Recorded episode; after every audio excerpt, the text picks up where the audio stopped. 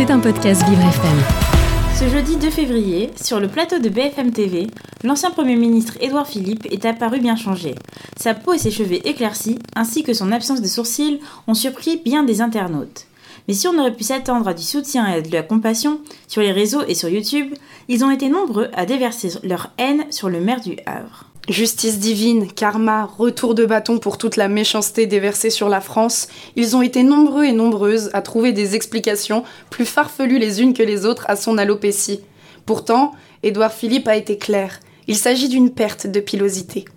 Quelle est la cause? Pensez-vous que c'est le stress? Bruce Toussaint ne cesse d'interroger l'ex-ministre sur les causes de sa maladie qui sont inconnues.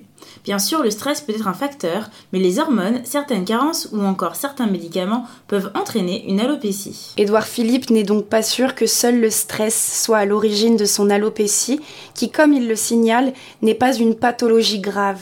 Par ailleurs, là où à 52 ans, il déclare qu'il est facile d'assumer cette maladie. Certains jeunes peuvent y être confrontés. Car l'alopécie touche les jeunes et les moins jeunes. Cependant, ne confondons pas tout. L'éclaircissement de sa barbe que nous avons pu constater dès lors qu'il était ministre est lié à une autre maladie, le vitiligo. Le vitiligo est lié à une anomalie de production de mélanine, pigment de la peau. Encore une fois, l'origine de cette pathologie est inconnue, mais des troubles endocriniens ou des gènes peuvent en être à l'origine. 11 gènes peuvent être à l'origine du vitiligo qui crée un éclaircissement de la peau. Là encore, cette pathologie n'est pas grave.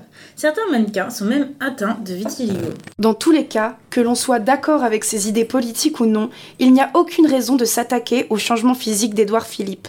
Avant d'être une personnalité politique, c'est un humain, et l'alopécie et le vitiligo ne méritent pas un tel déferlement de haine. C'était un podcast Vivre FM. Si vous avez apprécié ce programme, n'hésitez pas à vous abonner.